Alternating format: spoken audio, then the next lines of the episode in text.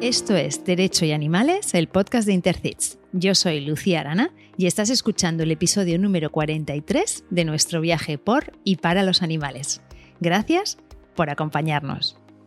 Hoy tengo conmigo a un profesional de un ámbito imprescindible para poder sacar adelante denuncias en casos de maltrato animal. Juanjo Machado, veterinario, bienvenido y muchísimas gracias por compartir este rato con nosotras. Hola, muchas gracias.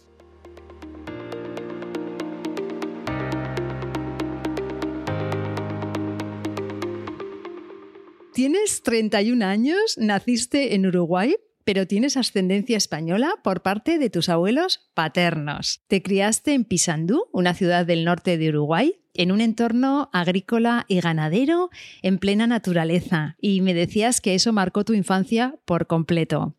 Con 18 años te vienes a España a estudiar veterinaria y desde entonces vives en Valencia. Y actualmente trabajas en la protectora de animales Modepran, donde ejerces como perito en muchos casos de maltrato y abandono.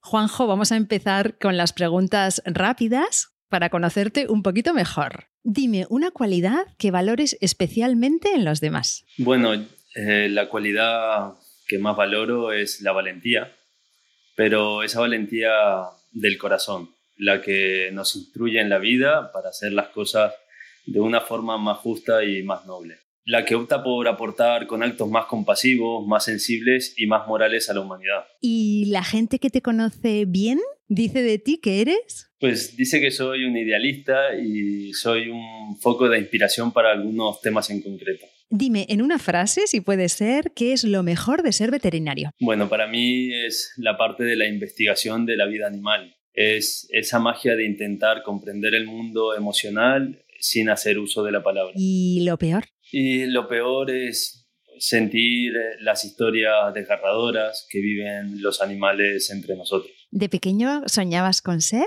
De pequeño soñaba con ser algún tipo de superhéroe o mago con poderes especiales como para poder cambiar el mundo y hacerlo mejor. Y si no fueras veterinario y pudieras ejercer cualquier otra profesión, ¿qué serías? Pues probablemente sería o médico o psicólogo o pedagogo. O superhéroe.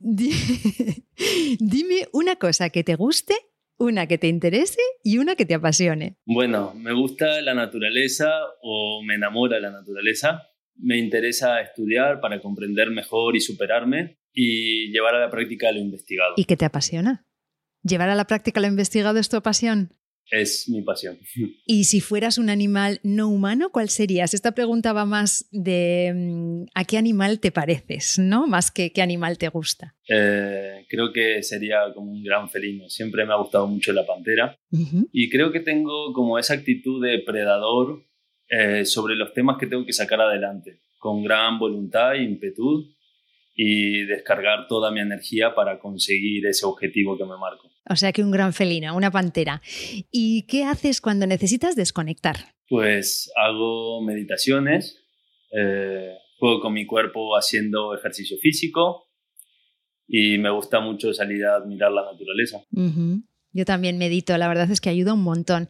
¿Y convives con algún animal no humano actualmente? Sí, eh, con Debacán y Aria, que son mis dos gatitos, y son mis compañeros de vida. ¿Qué edad tienen? Pues una tiene, la gata tiene cuatro y el gato tiene tres. Ah, o sea que todavía estáis en una época de disfrutar un montón, ¿no? Son jovenzuelos todavía, madre mía, qué guapos. Y mm, bueno, la profesión de veterinaria realmente es una de las más duras a nivel emocional. Yo no sé si la gente es consciente, seguramente nuestras y nuestros oyentes sí lo son, porque tenéis altísimos niveles de estrés. Entonces, me gustaría que des algún, par algún consejo para tus colegas o personas que estén pensando en dedicarse para no quemarse? Yo creo que forjar su voluntad para trabajar con los más altos sentimientos que puedan generar en sus corazones. Eh, esto será como una especie de mástil en los momentos difíciles. Hay que recordar que por qué hacemos las cosas. Y estas razones, cuanto más altas y nobles, son más fuertes. Tiene que ser algo que, sea trascendente para que pueda con toda distracción mental. Y con toda la carga de estrés que lleváis encima. Vamos a hablar, si te parece, de el tema que da título al episodio, que es el perito veterinario. Entonces, yo es un tema que desconozco bastante, con lo cual me interesa mucho todo lo que vas a contar. Y me gustaría que empezásemos por explicar de forma breve qué es este ámbito profesional, en qué consiste un poco el trabajo y que nos digas si es lo mismo perito veterinario que veterinario forense, que es algo que solemos ver a veces en, medios de comunicación? Bueno, la actividad de la peritación es la valoración de, unos hechos de una forma profesional y objetiva en esa materia de consulta para auxiliar a jueces y tribunales. La actividad forense está dentro de la peritación y se refiere más concreto a los hechos que se dan en los cadáveres o cuerpos vivos, determinando el origen de sus lesiones. Ah, o sea que hay una diferencia. Vale, vale, no la conocía yo, ahora la entiendo. Vale. O sea, el veterinario forense habla más del, tema del, del, cadáver en sí, entiendo, como en las películas. Está, está como, en realidad está como dentro, ¿no? Es, vendría a ser lo mismo, sí, pero eh, es como la peritación es mucho más grande. Y si, si puedes, Juanjo, mm, me gustaría que nos pusieras algunos ejemplos de situaciones con diferentes especies de animales en los que puede actuar un, perito veterinario, ¿no? Que, vayan más allá de los perros y gatos, que es lo que quizá nos, nos, imaginamos más a menudo, ¿no? Em, vale, por ejemplo, los casos de sospecha de falta de cumplimiento en las normas de bienestar en los animales de granja, por ejemplo, en circos, en espectáculos taurinos, en la vida en cautividad, en todos los ámbitos que se alojen animales. También eh, hay que, no hay que olvidar la parte como de, los alojamientos, de las instalaciones, que hay, hay muchas cosas ahí. Claro, lo que, es la, lo que es la infraestructura de las granjas, ¿no? Donde están alojados los animales, todas esas cosas, donde se mete a las cerdas, donde se mete todo ese, tipo de infraestructura, eso es algo que vosotros también supervisáis o, podéis controlar en caso de, que se os requiera, ¿no? Entonces, a mí, yo cuando me ponía a, a, preparar el programa, me parecía que tenéis que dominar dos vertientes que me parecen muy diferentes, que son, por una parte, la jurídica y por otra la veterinaria, que son como un poquito opuestas. O sea, yo creo que al que le gustan las leyes, quizá la veterinaria no es lo que más le apasiona y al revés, ¿no? Entonces son dos, dos, dos vertientes como muy diferentes. Entonces, es así y ¿Se necesita tener un amplio conocimiento de las leyes? Sí, como comentamos anteriormente, debes dar auxilio a, temas que, de conocimiento específicamente profesional. Por lo tanto, debes abordar el asunto de una manera científica pero desde las bases legales, para que las partes interesadas reciban respuestas acordes. Claro, o sea que sí, tenéis que controlar ambas, ambas vertientes. Y mm, aquí en, en, nuestro país, en España, no existe un posgrado oficial, o sea, lo que sería lo que llamaríamos una formación reglada. O sea que los y las veterinarias que quieran formarse en esta especialidad tienen de alguna manera que buscarse la vida, ¿no? ¿Y, cómo lo hacen? ¿Qué, ¿Qué opciones hay? Pues a ver, existen algunas formaciones que puedan darte ciertas herramientas. Pero no hay nada pura y específicamente de esto. Por lo tanto, lo que hay que ir haciendo es picoteando un poco de una y otras herramientas para obtener un buen espectro formativo que te ayude a llevar a cabo de forma satisfactoria este labor. O sea que es, sí que es un poco lo que estoy diciendo yo de buscarse la vida, ¿verdad? Sí, es un poco así. Eh, también va a depender un poco dentro de la peritación quizás eh, donde más te centres, ¿no? ¿no? ¿no? es lo mismo estar dedicado más a la parte de animales salvajes o circos o que estés más, por ejemplo, con los animales más de los perros y gatos y demás. Entonces, bueno, tienes que ir picoteando varias cosas también. Está como la parte como más de anatomía patológica, y está, que es la parte como más del médico forense, y, y, está más la otra parte como de las instalaciones, ¿no?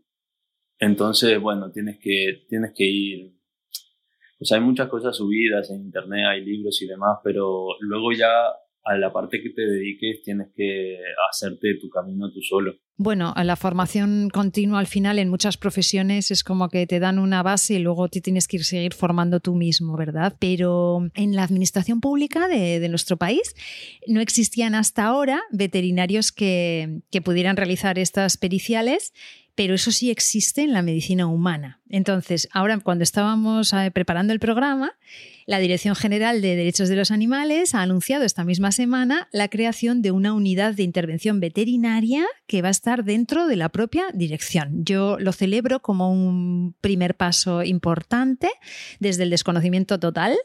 Me gustaría saber qué opinión te merece a ti si has tenido tiempo de mirarlo porque es muy reciente. Sí, sí, lo, he visto y me ha alegrado muchísimo y de hecho lo he difundido en grupos de colegas y, creo que es un gran paso. Creo que esto es un síntoma de que los intereses por los derechos de los animales en la sociedad está cambiando y esto se debe también porque la sociedad también está cambiando la forma en cómo vemos los animales, ¿no? Entonces impulsa este, este interés, ¿no? Claro, algo que en medicina humana es eh, una obviedad y todo el mundo espera que, se preste, pues en, veterinaria también debería, ¿no? Yo he estado mirando y según el director general, Sergio García, eh, la unidad está integrada por tres veterinarios, por dos auxiliares de veterinaria y personal técnico de medio ambiente. Y bueno, lo coordinará Teodoro, Abad, que es el jefe del equipo técnico. O sea que desde aquí les eh, felicitamos y les deseamos mucha suerte en esta, en esta, en esta nueva labor, ¿no? Entonces, la prueba pericial veterinaria es clave en los procesos, ¿no? Para, para, medidas cautelares, para sentencias, y pueden ser civil, penal, laboral, familiar, administrativo. O sea, estáis en toda. Es que, es que a mí me, me parece alucinante que tengáis que saber de todo, pero bueno.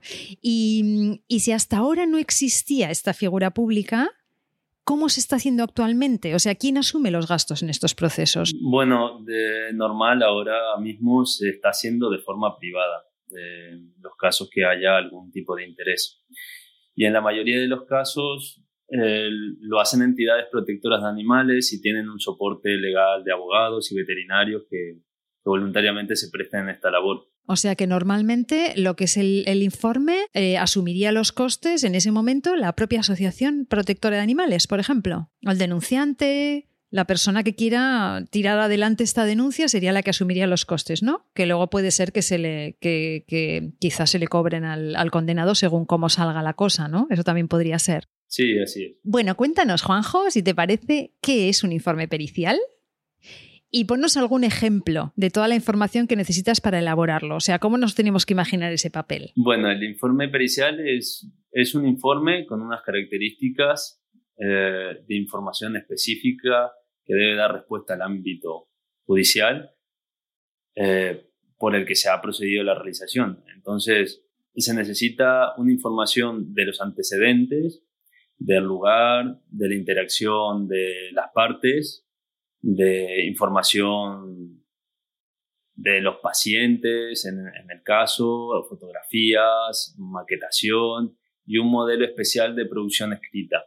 Este es un modelo como eh, un modelo como científico, ¿no? Eh, un poco con un índice que sea que esté aseado, que tenga todo su, su parte de maquetación con sus eh, pies de páginas y la información descriptiva en las fotografías, a veces hay que marcar con flechas, círculos, determinadas cosas que quieras, que quieras resaltar.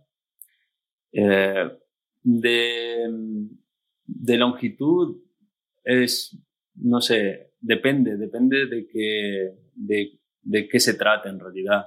Hay casos que son a lo mejor un grupo de animales, entonces te lleva, te lleva más trabajo porque tienes que describir cada uno Recuerdo, recuerdo uno que hice como de 40, 50 páginas que era pues, de un criadero ilegal, ¿no? Entonces había que describir todas las madres y cachorros que habían entrado. Y luego hay otros que pueden ser cortos, de a lo mejor unas 5 o 6 páginas, a lo mejor es solo un animal y hay poco que reseñar. Claro, dependerá muchísimo del caso, vale. Pero no haces, tú no haces una mm, actividad, digamos, investigadora en ese sentido. Tú vas a plasmar en el informe lo que te llega, ¿verdad? Lo que tú tienes, lo que tú puedes ver. Quiero decir, mm, más allá de lo que tú puedes ver, de lo que, es, de lo que tienes delante, no podrás plasmar en el informe, ¿no? O sea, no haces una investigación propiamente dicha como harían en ese caso, pues los policías, el SEPRONA, que tendría que hacer. O sea, tu informe es un elemento de esa investigación. Sí, más o menos es un elemento de esa investigación. Muchas veces eh, sí que he pedido que me llevaran al lugar o a veces he asistido a una algunas, algunos momentos que tienen que retirar unos animales y no están seguros, que eso tiene potestad para hacerlo la policía y demás. Vale, o sea que sí, sí, sí, haces un poco ese trabajo del, de, de, de las películas, ¿no? que nos imaginamos al médico forense que llega allí y levanta el cadáver. Bueno, eso un poco va a depender a veces de, del cuerpo de la policía y de los agentes, qué formación tengan y demás. Claro. Bueno, desde aquí animamos a que cualquiera que tenga una situación de, de delito de maltrato animal, mm, que, que, tenga en cuenta que un informe veterinario es en realidad lo que luego va a ayudar a que todo esto pueda, pueda prosperar, o sea, que es, es, que es básico, ¿no? Entonces, yo lo veo como una tarea de, gran responsabilidad, porque claro, como dices, tenéis que, que bueno, completar la información para que eh, pues la persona que tiene que decidir, que entiendo que será el juez, eh, tenga claro lo que, lo que pasa, ¿no? Eh, me imagino además que, claro, en un proceso judicial está la otra parte que está deseando tirar por tierra vuestro informe. Es decir, que además, o sea, claro, que no solo es una responsabilidad de, mira, yo hago el informe para mi cliente, que yo soy dueña de una perrita y te pido un informe, oye, muy bien, pero es que luego hay alguien que le va a intentar tirar por tierra, ponerlo en duda y, y hacerlo, hacer ver que vuestro informe no, no, es bueno, ¿no? Entonces, cuéntanos, ¿es, es así? ¿Es así? ¿Cómo, ¿Cómo funciona? Sí, es así. Eh, de hecho, yo he, yo he vivido como los primeros informes que hacía, ¿no? Y ahora la experiencia que he tenido, tanto elaborándolos como yendo a los juicios, ¿no? Y uno tiene que ser muy objetivo en la elaboración, que se note la profesionalidad, se note que eres un científico y tiene que ser muy claro en las conclusiones para, que, para evitar que, que puedan buscarle alguna duda, ¿no? Porque la, la contraparte siempre va a estar buscando alguna brecha en la que poder escabullirse ¿no? del delito. Claro, claro, y en nuestra, bueno, en nuestro sistema judicial, eh, sistema legal es así. Si hay dudas, sobre todo a nivel penal, si hay dudas, mmm, pues no te van a condenar, ¿no? Entonces, claro, yo creo que yo si fuese el, el, abogado de la defensa, desde luego intentaría, pues eso, ¿no? Desacreditar el informe veterinario, ¿no? Y además, oye, que los jueces no pueden saber de todo, ¿no? Entonces es importante que entiendan muy bien lo que significa. Y en este sentido, eh, quería, quería comentar que, bueno, el Código Penal, el artículo 337, nuestro famoso artículo 337 del que hablamos en cada episodio, dice textualmente lesiones que menoscaben gravemente la salud del animal. A mí, claro, esto me parece vago, teniendo animales toda la vida, me parece algo muy vago y sujeto a mil interpretaciones. Entonces, vuestra labor es esencial para que el juez comprenda qué ha sufrido ese animal, ¿no? O sea, eh, ¿cómo lo hacéis para que el juez comprenda que grave, menos, menoscabar gravemente la salud del animal mmm, pueden ser muchas cosas, ¿no? Muchas cosas diferentes. Claro, eh, realmente esta es la prueba de que aún falta desarrollar muchos aspectos en esta materia, ¿no? Porque para comenzar deberíamos interpretar a fondo lo que la salud encierra y para interpretar dicho concepto en la vida animal, tenemos que tener claro cuáles son las esferas de interpretación o la información que perciben y de qué manera, cuáles son sus mecanismos para crear su realidad. Y con esto me quiero referir a su experiencia emocional, su experiencia física y quiero dejar la semilla de la duda sobre si tienen campo mental. Y si es así, ¿De qué manera opera? Bueno, yo no tengo ninguna duda, ¿eh, Juanjo? yo esa, esa duda no la tengo.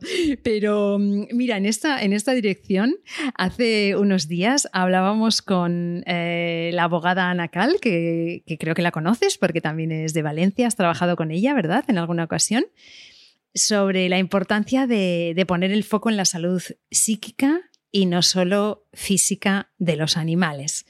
¿Qué nos comentas en este sentido? Creo que cada vez nos estamos acercando más a entender mejor la salud y la enfermedad como la misma moneda con distintas caras, ¿no? La sanación es una adaptación a un medio perfecto para desarrollar el mejor potencial del cuerpo. Y la enfermedad es la misma adaptación operando por mantener vivo al sistema, aunque esto requiera perder parte de las propiedades por el conjunto, ¿no? Y las enfermedades psicosomáticas y la justificación del origen de ciertas enfermedades se puede dar como origen no solo en el cuerpo físico, sino en los campos que opera la vida psicológica, que es el principio ordenador de la comunicación de las células, los tejidos y el sistema del cuerpo. Sin duda que estudiando este campo mm, nos pueda dar a luz a muchas respuestas de las enfermedades psicosomáticas en las personas, ¿no? Y esto, esto me parece que puede ser muy, muy importante. Sí, y bueno, y luego en, la parte, en los animales, claro, mm, no solamente es em, maltrato, digamos, eh, pues eh, tirarlo por una ventana y que se rompa dos patas, ¿no? Como, como en el caso que tratamos con la jueza de Lara, sino que mantener a un perro atado durante eh, muchísimo tiempo, un perro solo, a la intemperie, eso es un maltrato psicológico, ¿no? Que, que obviamente no podemos, no podemos pues obviar, ¿no? Y que en este momento pues la, legislación no contempla de una forma... Em, tú como veterinario supongo que tú ves la cara de un animal y aunque no tenga nada roto, es como que ya ves que está sufriendo, ¿no? Claro, creo que em, no somos conscientes que tienen una cara, que tienen unos ojos, que tienen una boca y una nariz y la tienen más o menos en la misma disposición que nosotros, ¿no? Entonces, evidentemente que nos muestran la vivencia emocional que, tienen, ¿no? Y bueno, y realmente con el tema de los maltratos, los casos de maltrato no son los más frecuentes o los, los que más hay que trabajar, eh, el trabajo del maltrato físico, ¿no? Como que eso me parece que todos los tenemos bastante claro. Yo creo que el que menos eh, se está poniendo a la luz es el maltrato eh, omisivo, ¿no? El que, el que no se hace caso a que el animal está sufriendo a veces, a veces por una enfermedad, algún tumor, alguna cosa que, es evidente que lo tiene y cuesta llevarlo al veterinario o, creen que algo no pasa nada porque esté así o no, como comentas, el dejar atado un animal así durante tanto tiempo en el mismo espacio sin, sin enriquecer su, su experiencia emocional, ¿no?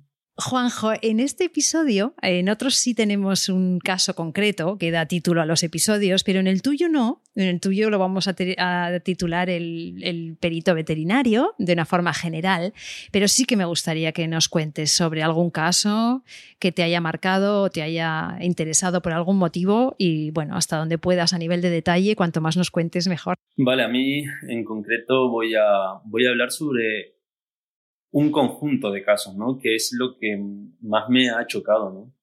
Que es que trabajan como bajo la misma atmósfera en común, ¿no? Estos son los casos de los perros de campo en general, ¿vale? Eh, me impacta esta situación porque a pesar de que sus cuidadores, haber nacido y criado bajo una atmósfera de natural, como puede ser el campo, con toda su belleza y su armonía, la forma de cómo fueron criadas esas personas, se ve completamente insensible sobre la vida animal, ¿no? Cómo se relacionan con el medio ambiente y con nosotros. Esto me ha llevado a la conclusión de que no vale solo con estar cerca de la naturaleza para estar sensibilizado con ella, sino que lo que más impacta es la postura psicológica con la que eh, uno la mira y la percibe, ¿no? Veo como muchas veces más sensibilidad en las personas de ciudad a veces que incluso en la gente de campo, ¿no? Así en términos generales. O sea que los casos que digamos más te marcan o te preocupan son los de perros de caza. Estás, estás hablando de perros de caza, ¿verdad? Por ejemplo, por ejemplo, perros de caza, por ejemplo, perros que mm, se utilizan para guardia, ¿no? De a lo mejor eh, pastores o guardias de, determinadas zonas de campo. Y como esa costumbre de el perro tenerlo atado, con tirarle trozos de pan y agua, es como, a ver, eh, encima te está ayudando al trabajo, que mínimo de darle una atención digna. Y además, eh, los animales trabajan más efectivamente cuando se, se introduce ¿no? esa parte de que, que, puedan experimentar su vida emocional de acorde con lo que debe ser. ¿no? Y esto se ha visto, por ejemplo, en el caso de, de las vacas lecheras, Antes se trataban bastante mal y bueno, mediante estudios científicos se dieron cuenta que el, invertir en, en bienestar de las vacas reducía el estrés de ellas y por lo tanto producían más. Eh, bueno, no está haciendo efecto directamente en la sensibilidad de las personas, pero al menos se toma, se toma esa consideración, ¿no? Sí, sí, es que maltratar a los animales es eh, no solamente es éticamente reprobable, sino que además es bastante poco inteligente si lo piensas desde ese punto de vista de, la rentabilidad, ¿no? que no es nuestro enfoque, pero mm, tienes muchísima razón.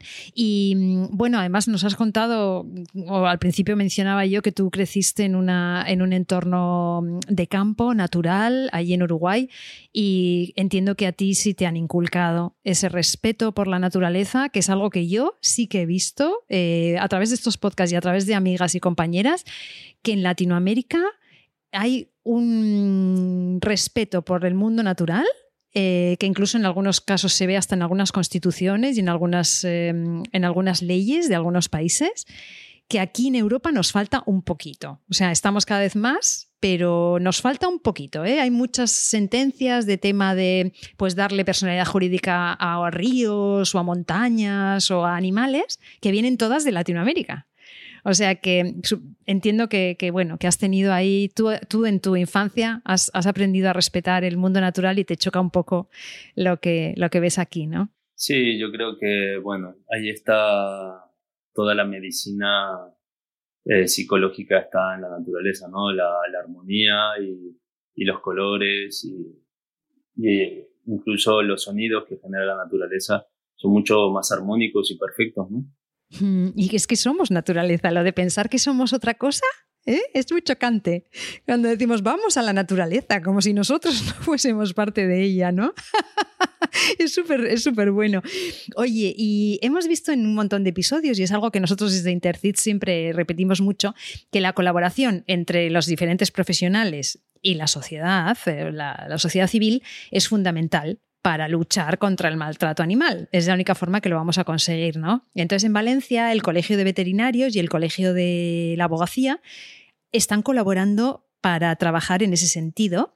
Me gustaría que como veterinario nos digas qué pides a la sociedad civil y también a los operadores jurídicos para que vosotros los veterinarios podáis hacer mejor vuestro trabajo, como un poco una, carta a los Reyes Magos. Bueno, a ver, eh, yo creo que el punto está en, en generar más plataformas multidisciplinarias y de difusión y, y también más trabajo en la concienciación de la sociedad, ¿no? En los centros educativos de todos los ámbitos y para todas las edades. O sea, pedagogía, pedagogía, pedagogía, ¿no? Yo tengo la sensación, Juanjo, no sé si estás de acuerdo, que mm, para ser unos profesionales que estáis tan cerca de la sociedad, porque estáis muy cerca de aquellos que tenemos animales y realmente estáis en, todo donde hay animales, la gente no, tiene mucha idea del trabajo que, que, hacéis de verdad. O sea, yo no sé hasta qué punto se ponen en, vuestro, en vuestra piel. No sé. No sé si tú lo sientes igual, que la gente empatiza con vosotros. Mm, no sé, un poco a veces depende de los antecedentes de, las personas, ¿no? Pero sin duda que hay muchísimo trabajo que hace el veterinario que, que no está al, al, acceso o a la cara de la sociedad, ¿no? Muchas veces el veterinario eh, le dices a alguien veterinario y enseguida imagina como el veterinario clínico, ¿no? El de la clínica de barrio y demás. Y quizás es el único con el que eh, han entrado en contacto y hay veterinarios en todas partes, ¿no? En la seguridad alimentaria, eh, bueno, en, laboratorios, en, un montón de partes que es, es difícil que, que, la gente los pueda ver, ¿no? Y están ahí trabajando para la humanidad también. No solo trabajan en concreto con los animales. Para cerrar el programa, siempre tenemos lo que llamamos los 30 segundos de oro que son 30 segundos que tienes para dar a nuestras y nuestros oyentes el mensaje que tú quieras sobre lo que tú quieras. Y tus 30 segundos de oro empiezan ya. Me gustaría que trabajemos eh, todos juntos en una sociedad más sensible y que desde los hogares, antes de tener una mascota, leer algún libro de iniciación o consultar con, con profesionales y adaptar vuestra vida al nuevo integrante. Son muchos años y son tantos los beneficios que nos otorga establecer una amistad con un ser de otra especie y nos pone a prueba de, de percibir el lenguaje no verbal que hemos olvidado interpretar. Tiene que ser una experiencia grata para ambos, que requiere un cierto esfuerzo al principio, pero la recompensa es mucho más grande que el esfuerzo.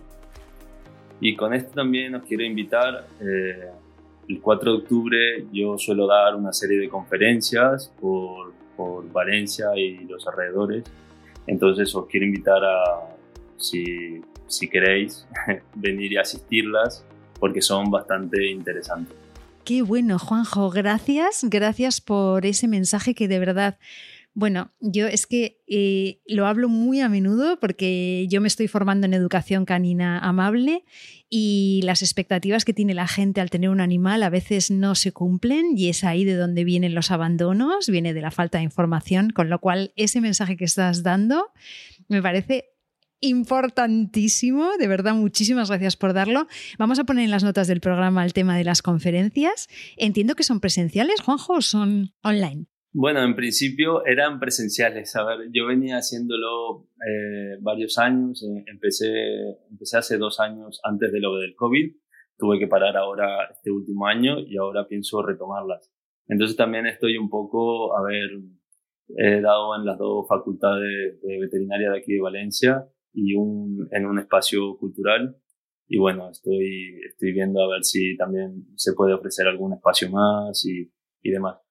Este año no sé realmente cómo lo voy a hacer por el tema de los aforos, pero si no, alguna, alguna forma online o algo, grabarlo, no lo sé. Lo pondremos en las redes, en las redes de, del podcast, en las redes sociales para que, para que lo puedan ver, ¿vale? Estamos en contacto y nos, y nos vas contando. Juanjo, eso sería todo por mi parte. No sé si querrías añadir algo más, pero yo sí te quiero dar las gracias por tu labor y también por haber compartido con nosotros tus experiencias y desde luego ese, ese amor que tienes por, por la naturaleza y, por los animales. Bueno, realmente os quiero dar muchísimas gracias a vosotros por haberme invitado y que realmente es un honor para mí poder aportar con este pequeñito granito de arena y os quiero dar un gran saludo a todos los los oyentes. Gracias, Juanjo. Hasta pronto. Pues hasta aquí un nuevo episodio de Derecho y Animales en el que hemos conocido un poco más en detalle la importantísima labor del perito veterinario, una figura esencial para combatir y también para prevenir los casos de maltrato animal. Gracias por acompañarnos y por vuestro apoyo siempre. Nos escuchamos en dos semanas porque ya ha llegado nuestro tiempo, el tiempo de los derechos de los animales.